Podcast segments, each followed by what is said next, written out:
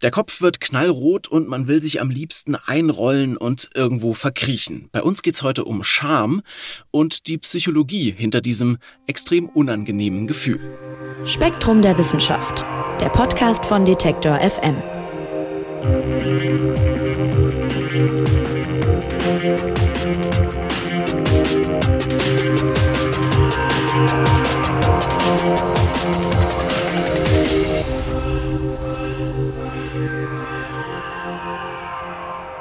Ja, wann habt ihr euch das letzte Mal so richtig geschämt? Bei mir zum Beispiel war es an Weihnachten, kann ich mich jetzt gerade dran erinnern.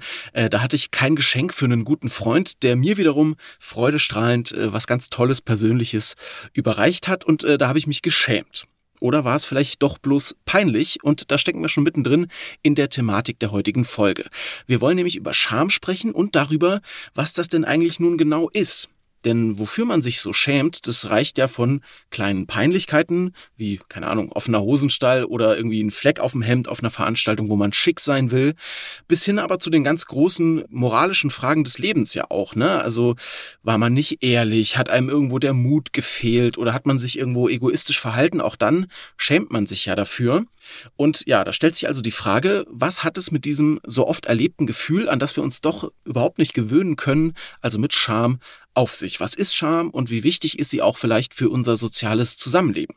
Darüber sprechen wir heute und zwar mit Steve Eiern von Gehirn und Geist, dem Magazin für Psychologie und Hirnforschung aus dem Hause Spektrum der Wissenschaft. Hallo Steve.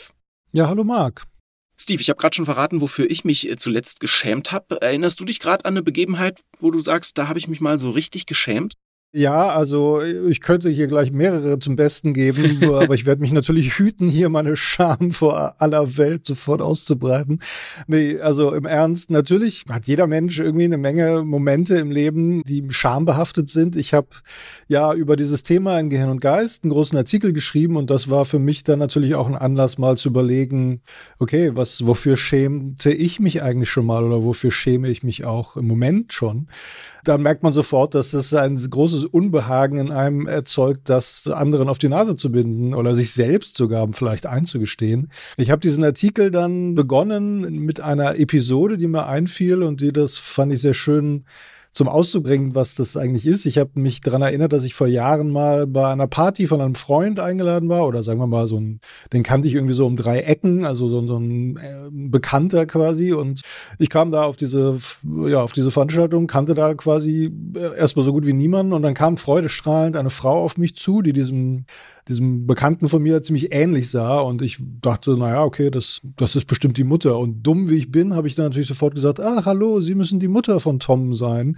Und siehe da, es war natürlich die jüngere Schwester, woraufhin ich irgendwie so im Boden versinken wollte und dann ja, hm, okay, ich, wie, wie komme ich aus der Nummer raus? Ich bin letztlich nicht aus der Nummer rausgekommen, wir sind einfach schweigend darüber hinweggegangen. Ich hoffe, ich habe bei der Dame kein tiefgreifendes Trauma ausgelöst.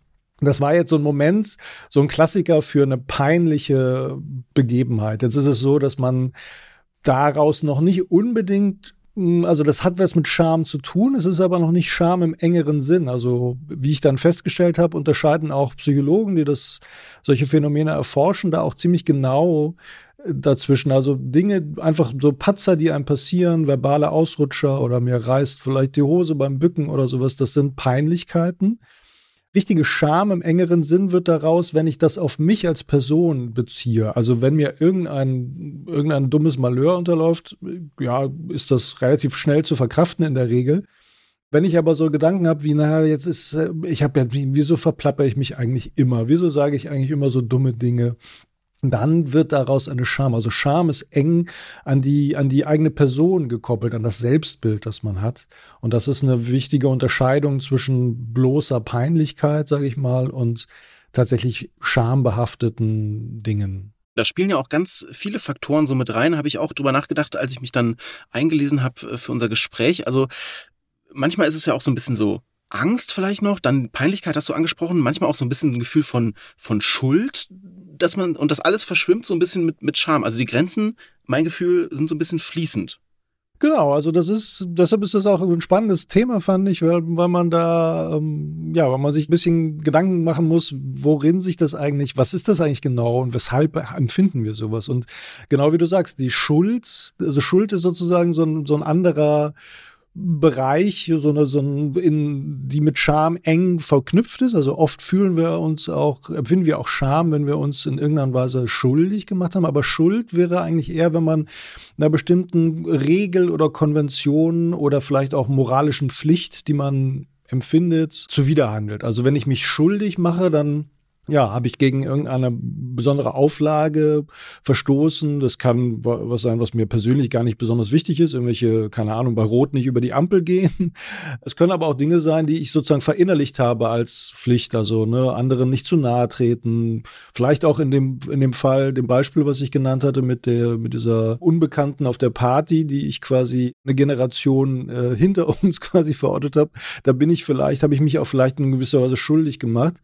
Aber die Sache ist, dass wir, also Scham hat so die Eigenart, dass die auch losgelöst von so einer Schuldfrage sein kann. Also ich kann mich, wenn ich jemanden ja, wenn ich in ein Gesetz verstoße oder so, kann ich mich zwar auch Scham, also kann ich auch Scham empfinden oder Scham ist vielleicht das Vehikel, das dafür sorgt, dass ich diese Schuld verinnerliche oder diese, diese Auflage. Aber es gibt viele Dinge, für die sich Leute mal schämen, die eigentlich weder deren Schuld sind, noch irgendwie wie soll ich sagen, gegen irgendein bestimmtes Gesetz oder gegen eine Regel verstoßen. Also ich sag mal, Leute schämen sich manchmal dafür, dass sie so eine laute Stimme haben oder eine große Nase oder in irgendeiner Art und Weise aus dem Rahmen fallen. Es gibt auch so etwas wie existenzielle Scham, kann man sagen. Also ein Auslöser für mich, diesen Artikel zu schreiben in Geist war ein, ein sehr schönes Buch, wie ich finde, von einem Philosophen, Robert Faller heißt der, aus Österreich. Zwei Enthüllungen über die Scham heißt dieses Buch. Und da bespricht er zum Beispiel auch so philosophische Positionen, die Scham als so eine, so ein existenzielles Empfinden, dass man sich sozusagen einfach, weil man Mensch ist, bestimmte Bedürfnisse hat, das kann unter Umständen sozusagen so eine Art Schamempfinden auslösen. Also das ist eine sehr, wie soll ich sagen, eine sonderbare menschliche Empfindung, die so zwischen bloßen peinlichen Empfinden auf der einen Seite und so etwas wie einer tatsächlichen moralischen oder ja, an, an Gesetze und Regel gebundenen Schuld liegt und sich von beiden differenzieren lässt. Und Scham, das finde ich, so faszinierend daran, ist ja auch ein ganz, ganz körperliches Gefühl. Also jeder kennt das ja, glaube ich, dieses Rotwerden, heiße Ohren, vielleicht ein Verkrampfen so in der Magengegend irgendwie. Was passiert denn da im Gehirn und Körper, wenn wir uns schämen? Ja, also die, die Scham ist zunächst mal so ein negatives Gefühl. Also das, das ähm, daher hat es halt auch sehr viel mit mit diesem Empfinden von Peinlichkeit zu tun. Also man möchte, man ist, äh, man, man, also es ist letztlich auch eine, eine Stressreaktion, die dann im Körper ausgelöst wird, dadurch, dass man sich eben das Gefühl hat, sozusagen besonders aus dem Rahmen gefallen zu sein oder, oder eben gegen, ja, unangenehm aufgefallen zu sein oder einfach auch ganz persönlich gegen, ja, sich, sich daneben benommen zu haben, sage ich mal salopp. Im Gehirn, das ist ganz interessant, hat man in verschiedenen Studien auch versucht, dass eben genau diese Unterscheidung zwischen peinlichem, schambehafteten und Schuld behafteten Empfinden zu unterscheiden. Und das ist nicht ganz trivial, weil es halt schwierig ist, das so zielsicher in einem Labor äh, zu erzeugen. Also man stellt sich vor, man lädt da irgendwelche Leute ein, macht irgendwelche Aufgaben. Wie kriegt man die jetzt dazu, sich zu schämen? Das ist nicht so trivial. Wenn man die jetzt zum Beispiel an irgendwelchen Aufgaben scheitern lässt, dann fühlen die sich vielleicht schlecht, aber es ist nicht unbedingt eine Scham damit verbunden wenn man das sozusagen versucht oder, oder wenn es einem gelingt, das auszulösen, dann zeigt sich in so Hirnscan-Untersuchungen oft, dass das dann Areale aktiviert sind, die sehr viel mit dem mit der Selbst, mit ja, Selbstempfinden, Selbstreflexion auch zu tun haben. Also so etwas wie der somatosensorische Kortex zum Beispiel. Das sind die Areale im Gehirn, die, in denen wir Körperempfinden, also sensorischen Input quasi äh, verarbeiten. Der ist dann oft vermehrt aktiv oder auch, es gibt so eine Region, die heißt singulärer Cortex, das ist auf der Innenseite zwischen den beiden Hemisphären liegt es. Das ist sehr oft aktiv, wenn wir über uns selbst nachdenken und selbst im Verhältnis zu anderen bewerten zum Beispiel. Also es ist ein besonderes Kennzeichen, das spricht eben auch sehr stark dafür, dass Scham stark gekoppelt ist an dieses, an das Selbstbild und an die Selbstwahrnehmung. Und du näherst dich, wir haben es gerade schon gehört, diesem Gefühl ja auch äh, in Gehirn und Geist gerade an in einem Artikel. Und als ich den gelesen habe, äh, da fand ich einen Aspekt besonders interessant und der klang gerade auch schon so ein bisschen an. Es ist sehr schwierig, Scham vernünftig wissenschaftlich zu untersuchen. Woran liegt das denn?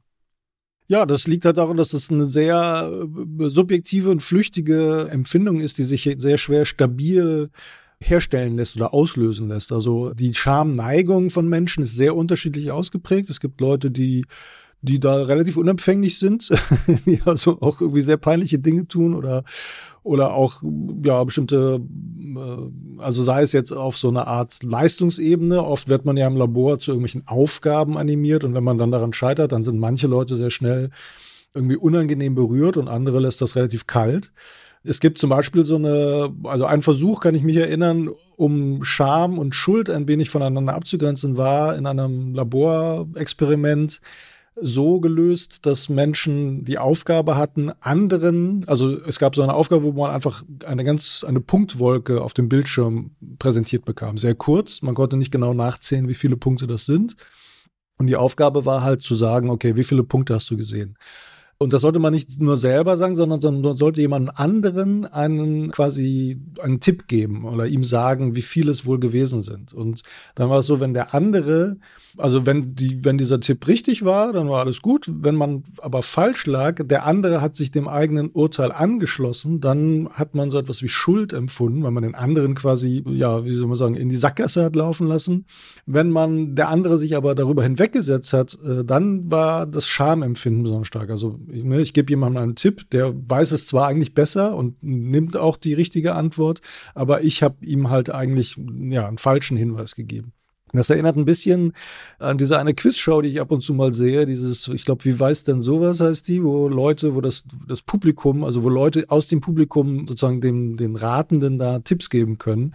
Und da ist es, passiert es immer wieder erstaunlicherweise, finde ich, so oft, dass Leute aufstehen und sozusagen ihren Tipp abgeben. Sie sind, also sie müssen den Tipp nicht abgeben. Sie könnten auch einfach schweigen und sagen, pff, keine Ahnung. Aber da stehen immer wieder Leute auf und geben dann den falschen Tipp, was ich sehr erstaunlich finde, weil die sich dann offensichtlich selber gar nicht so sicher sind, ob das richtig richtig ist, aber sie sagen, ja, ja, hier B ist die richtige Antwort. Genau, und dann ist halt doch C oder A die richtige Antwort. Und das sind äh, eigentlich, also ich würde vermuten, dass Menschen, die sowas tun, kein so großes Problem mit Schamempfinden haben. Sonst würden sie sich vielleicht vorher überlegen, ob das so gut ankommt. Was interessant ist an der Scham, das ist auch ein Grund, weshalb ich diesen Artikel geschrieben habe, ist, dass man den Eindruck haben kann, oder ich selber auch sehr stark habe, dass wir in einer Zeit oder in einer Gesellschaft leben, in der Scham eine sehr große Rolle spielt. Also wir sehr häufig uns gegenseitig quasi so Schamgefühle andichten oder hervorkitzeln wollen, wenn man sich jetzt zum Beispiel soziale Medien ansieht. Shaming ist ja so ein Schlagwort, was da quasi ständig passiert, dass Leute sagen, ah, der sollte sich schämen dafür, dass er das gesagt hat oder dass er das so oder so sieht oder jene Worte benutzt oder nicht. Und das, dieser, dieser Robert Faller, der da diese philosophische Auseinandersetzung mit dem Thema abgeliefert hat, der spricht auch von einem schambasierten Affektgewitter, was in unserer Zeit vonstatten geht. Also wir ständig sozusagen uns ja beschämen lassen oder andere beschämen, oft auch so gar nicht so richtig bewusst, also einfach das unterläuft an viel so. Ich glaube, ein Großteil dieser Internet- oder sozialer Medienkommunikation hat auch damit zu tun, dass man gar nicht so, man will den ganzen, den Leuten gar nicht so richtig zu nahe treten, aber man, man tut es auf eine auf so eine automatische Weise, wenn man sich halt einfach darüber echauffiert, wie schlimm oder wie doof oder wie sonst was andere sind. Und das spielt also in unserem alltäglichen Zusammenleben eigentlich eine sehr dominante Rolle. Man kann da einige Theorien darüber anstellen, weshalb das in unserer Zeit eigentlich so, so so ausgeprägt ist und ob es auch tatsächlich angemessen ist, sich in solchen, in so vielen Situationen beschämen zu lassen. Ich kann mich zum Beispiel erinnern, dass ich bin ja Redakteur bei einer Zeitschrift. Ich werde sehr oft auch mit Leserbriefen konfrontiert und da sind auch sehr, also jetzt nicht jeden Tag, aber doch immer mal wieder solche Hinweise wie, dass man was dieses oder jenes Bild benutzt hat, das dafür sollte man sich doch schämen oder äh, und ich finde das, also ich bin darüber sehr häufig irritiert, wieso ich mich denn da, also man kann ja sagen, das finde ich falsch, das ist nicht gut oder ich habe Argumente dagegen. Aber wieso man das quasi mir als Person ankreiden will und äh, suggeriert, man, man solle sich da jetzt also schämen, das finde ich immer ein wenig skurril. Aber das scheint eben heute ein Modus zu sein, der, der sehr beliebt ist, zumindest. Ja, und es übt irgendwie auch eine Faszination aus, so ein bisschen. Ne? Also ich denke gerade an so den Begriff Flugscham oder gab es dann auch Fleischscham, jetzt vielleicht im aktuellen Winter auch Heizscham, ja, also sozusagen wahnsinnig viele Vorwürfe, wer sich für was schämen sollte, auch wenn man mal sich, sagen wir mal, Parlamentsdebatten anguckt oder so, auch da oder auch dann im Nachhinein zu diesen Debatten auf Twitter irgendwelche Politikerinnen und Politiker, die sich gegenseitig sagen, wofür man sich schämen sollte. Dann, du hast es angesprochen, Shaming einfach als Phänomen in den sozialen Medien. Schämen wir uns heute mehr als früher? Weil dieses Gefühl ist ja alt.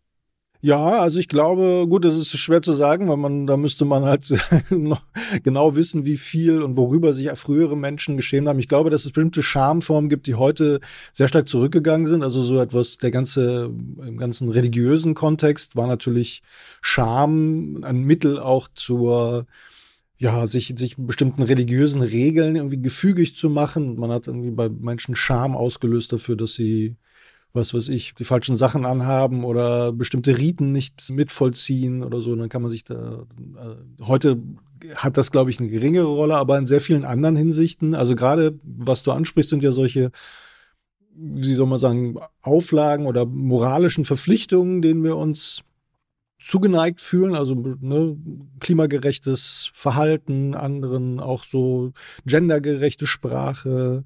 Also sehr viel in unserem sozialen Miteinander, das davon geprägt ist, dass wir, dass es einen bestimmten Modus und eine bestimmte Art des Verhaltens gibt, die zumindest von bestimmten Gruppen als sehr wichtig und als unbedingt notwendig erachtet werden. Und dann ist das Beschämen von anderen sozusagen ein, ein beliebtes Mittel, äh, um, um die durchzusetzen. Da muss man nicht so sehr argumentativ eigentlich hinterher sein, warum das jetzt eigentlich so nötig ist. Meine, das kann man möglicherweise auch bei vielen Punkten, aber oft spielt diese argumentative Schiene gar keine große Rolle, sondern es geht einfach darum, die anderen, den anderen quasi zu suggerieren, wenn du das nicht machst, bist du kein guter Mensch, dann hast du einen Grund, dich zu schämen. Und ich glaube, in der Hinsicht, meinem Eindruck nach ist das auch mit ein Grund, weshalb Scham heute so eine große Rolle spielt, weil es halt in vielen, in vielen Bereichen des Lebens nicht so ganz klar ist, wie man sich eigentlich verhalten soll. Und gerade weil wir da so eine große Freiheit besitzen, gibt es so einen Drang, das zu regulieren und einem, einem sich selbst oder anderen eben zu sagen, wie das jetzt richtig gemacht werden soll. Und da ist Scham eben ein, ein, ja, ein, ein Regulativ oder ein beliebtes Mittel, um sich halt zu versichern, dass man dass man irgendwie auf dem richtigen Weg ist und das schon richtig macht und alle anderen müssten sich eigentlich schämen dafür, dass sie ähm, ja, dass sie das anders sehen oder anders machen. Das spielt auch im Kontext von Polarisierung der Gesellschaft, auch im Populismus spielt Scham ja eine ganz große Rolle, weil Populisten ja letztlich quasi deshalb so beliebt sind bei Menschen, weil sie deren Schamgefühle quasi ja ihnen die Bürde der Scham nehmen. Also wenn jemand wie der Trump oder Bolsonaro mit offensichtlich schamlosem Verhalten sich in der Öffentlichkeit gerieren und daraus quasi so eine Show machen, dann sagen sie ihren Anhängern damit, ja, wenn ich mich nicht schämen muss, musst du es auch nicht. Also sie, man nimmt sich quasi, und das ist was sehr Entlastendes. Ich glaube, dass ein Großteil der Attraktivität von Populisten daher rührt, dass sie einem einem so eine Art Vorlage, so ein Vorbild geben dafür, dass man sich nicht schämen muss, wenn man gegen Ausländer oder gegen Zuwanderung ist oder wenn man meint, ach, das mit dem Klimawandel ist alles nicht so dramatisch. Das hat eine besonders attraktive Wirkung, zumindest auf einen Teil der Bevölkerung offensichtlich weshalb dann eben dieses vermeintlich oder offensichtlich zur Schau gestellte schamlose Verhalten dann so einen großen Raum einnimmt. Ja, voll spannend. Das ist wirklich interessant, so als Mechanismus von, von Populismus. So ein bisschen Freibrief gegen Scham irgendwie, ne? Ich denke sofort an irgendwelche Debatten, die ja zum großen Teil zu Recht auch geführt werden über bestimmte Begrifflichkeiten. Und da gibt's ja dann oft äh, von populistischer Seite auch sowas wie, das wird man ja noch sagen dürfen. Und das ist ja im Endeffekt genau das, ihr müsst euch nicht dafür schämen, dass ihr das und das tut, macht, sagt oder eben fühlt, ne? Also man muss dazu wahrscheinlich sagen, dass das halt so eine zweischneidige Sache ist. Es gibt natürlich, also und das ist nicht, wie soll ich sagen, das ist offen der Diskussion. Jeder muss sich da selber positionieren. Ich würde persönlich würde ich denken, es gibt bestimmte Haltungen oder bestimmte Verhaltensweisen, wo es durchaus Sinn macht, auch mit Scham zur Einhaltung dieser Regeln beizutragen. Also indem man sagt, es gibt tatsächlich eine Grenze des moralisch Vertretbaren oder auch des, des, ähm, rational vertretbaren, die man, wenn man die überschreitet, dann hat man, begibt man sich in so eine Art Bereich der Schamlosigkeit. Aber natürlich werden auch ganz viel von allen möglichen Gruppen und Grüppchen sozusagen solche Schamschilder erhoben. Also es ist, du musst dich schämen, wenn du noch das generische Maskulinum benutzt oder mal, du musst dich schämen, wenn du die oder jenem Klamottenmarke trägst oder du musst dich schämen, wenn du, also es gibt ja tausend Dinge, die dann oft auch ziemliche Kleinigkeiten sind oder Leute, also man kann Scham auch dazu benutzen, um einfach Regeln aufzustellen, die vermeintlich ganz, ganz wichtig sind oder die ganz, also die ganz vielen Leuten wehtun, wenn man sie nicht befolgt. Und das sind aber mm, unter Umständen auch einfach nur, also man muss sich den Schuh nicht anziehen. Man kann auch sagen, naja, wenn du meinst, man müsste sich dafür schämen, ich bin da anderer Ansicht. Und das ist eben in so einer pluralen Gesellschaft wie unserer nicht, nicht von vornherein festgelegt, wofür man sich eigentlich schämen soll und wofür nicht. Und ich glaube, dass diese Inflation der Scham, diese, diese Zunahme dieser Schamforderungen, viel damit zu tun hat, dass man eben in dieser Unsicherheit steckt und, äh, und irgendwie sich einen Weg da, da durchbahnen muss und sich selbst überlegen muss, okay, was finde ich denn eigentlich okay und wo, wofür sollte man sich eigentlich schämen? Und dann ähm, paradoxerweise letztlich eigentlich die große Freiheit, die man besitzt, dazu führt, dass man diese Freiheit dann irgendwie einschränkt und versucht, Regeln aufzustellen. Man kann es nach meinem Empfinden aber damit natürlich auch übertreiben und sich dann und dann quasi äh, nur noch eine ganz bestimmte Art, also da muss man ne, vegan essen und nur noch so reden und nur noch diese Sachen tragen und irgend, also einen ganz bestimmten Habitus pflegen, weil alles andere ist dann schon so schambehaftet. Was ja auch also ein anderes Schlagwort, was in dem Zusammenhang sehr oft auftaucht, ist die Fremdscham. Also, dass man sich dann wenn es gar nicht unbedingt nur um die eigene Person geht, man schämt sich auch zum Beispiel dafür, wie andere Leute, was andere Leute sagen oder machen oder wie sie sich aufführen. Und auch diese, diese Zunahme des Fremdschämens hat da auch viel mit zu tun, dass wir eben äh, für uns selber quasi Maßstäbe suchen, was ein richtiges Verhalten ist und was nicht. Und wir dann auch das, das Verhalten von anderen sehr schnell danach bewerten, ob das jetzt in unser Raster passt. Und das erzeugt dann halt, wenn das nicht der Fall ist, sehr oft solche Schamgefühle. Letztlich ist Scham ein, ein, ein, also es ist eine unangenehme Emotion, aber manchmal wird sie tatsächlich auch gesucht, weil sie Orientierung bietet. Also ich glaube, dass Scham, das darauf läuft letztlich auch mein, mein Artikel in, in dem Heft hinaus, irgendwie so eine kleine Alarmanlage des Alltags fungiert, um, um zu klären, was aus unserer Sicht okay ist und was nicht. Und dieses, was okay ist und was nicht, ist nicht das gibt uns kein Gesetz und keine, weiß ich nicht, kein, kein religiöser Text vor, sondern das müssen wir selber uns irgendwie überlegen. Und ähm, das funktioniert halt sehr oft über diese, diese kleinen Momente der Alltagsscham. Und die haben auch sehr viel damit zu tun, wie wir mit anderen auskommen. Also wenn man sich schämt, ist man auch immer äh, gewissermaßen in so einer defensiveren Rolle und, und gibt anderen Signale, dass man ihnen, dass man also ja, ihnen zugewandt ist, positiv gewillt ist, etwas besser zu machen. Und das hat auch ein sehr, oft eine sehr, ja, wie soll man sagen, wohltuende oder Kooperation stiftende Funktion. Das sieht man also auch nochmal zurück zum Populismus daran, dass Populisten sich halt auch dieser Kooperation häufig total verweigern. Und äh, genau, und dann eben, also Schamlosigkeit ist auch nicht unbedingt hilfreich im sozialen Miteinander. Steve, man merkt gerade voll, wie da auch Psychologie, auch äh, Soziologie, Philosophie und so Haltungen auch irgendwie ne, verschwimmen beim Thema Scham. Ist total spannend. Äh, lass uns vielleicht noch mal ein bisschen gucken auf die Auslöser. Die können ja sehr unterschiedlich sein. Ne? Und es klang gerade schon so ein bisschen an, wofür wir uns schämen. Das steckt jetzt vielleicht gar nicht unbedingt so in uns drin, sondern ist vielleicht eher ja, anerzogen vielleicht oder auch irgendwie gesellschaftlich ausgehandelt. Was würdest du sagen?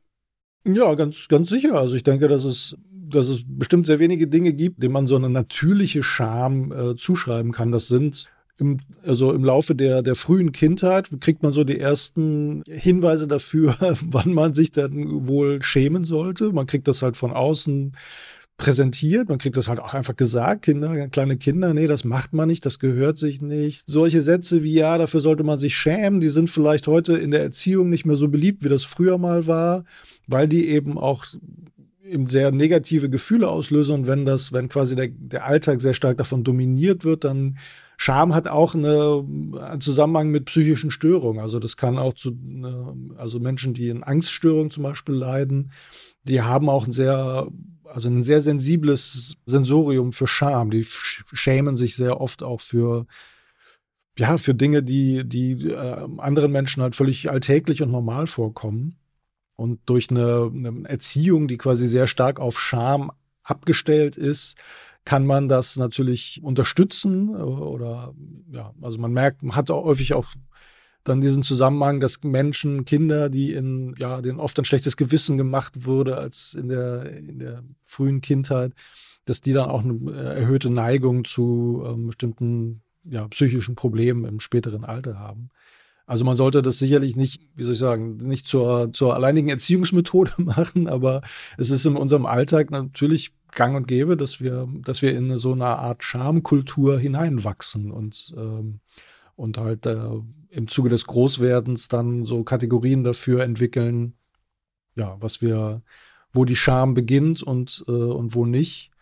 Aber das hört auch dann im, im späteren Alter natürlich nicht auf. Also das tut man auch im, äh, im Erwachsenenalter immer noch und das verändert sich auch gesellschaftlich, ja, durch, was weiß ich, durch mediale Vermittlung, durch das, was wir so in der Interaktion miteinander als, ja, uns, uns als Konventionen zurechtlegen. Also das, ähm, das hat, man, man entwickelt quasi so, ein, so einen Grundstock an Schamempfindungen äh, in der Kindheit und Jugend, aber das, das ist auch im, im weiteren Alter natürlich, entwickelt sich das immer, immer fort und äh, ist flexibel.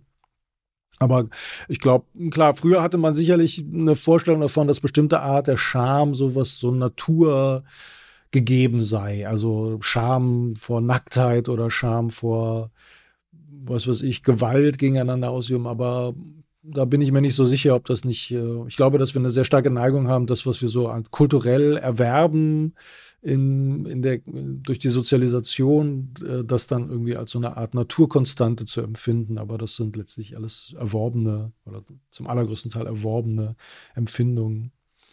Und wie gesagt, die sind sehr wichtig für jede Gesellschaft. Also ich, ich meine, es gibt auch so ein bisschen das Ideal oder gab es vielleicht mal so auch in der 68er Bewegung, dass man also eine vollkommen schamfreie Gesellschaft schaffen sollte und Kindern auch zu völliger Schamfreiheit verhelfen sollte. Ich glaube aber nur, dass das, also, wie soll ich sagen, dass das äh, schwierig ist, weil man dann letztlich einem die bestimmte Kriterien dafür fehlen, wie man sich dann verhalten soll. Also wir brauchen halt eine, irgendwie eine Art Orientierung und Anhaltspunkt, und Schamgefühle sind auch per se jetzt erstmal nicht, wie soll ich sagen, nicht, nicht schlimm. Und ähm, klar, es gibt immer extreme Ausprägungen, wo halt, also wo halt eine permanentes Beschämtsein dann quasi in eine Art psychische Problematik irgendwie mündet. Aber in unserem, in unserem zwischenmenschlichen Miteinander sind wir, glaube ich, auch ziemlich stark darauf angewiesen, auch eine Art ja, so mittleres Schamempfinden zu haben oder immer wieder Momente zu haben, wo wir denken, okay, das ist jetzt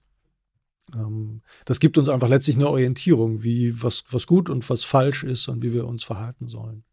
Voll, das ist ja auch ein bisschen das Faszinierende daran, dass man einerseits, ne, also Scham äh, ist ein ganz unangenehmes Gefühl, wir erleben das nicht, nicht gerne.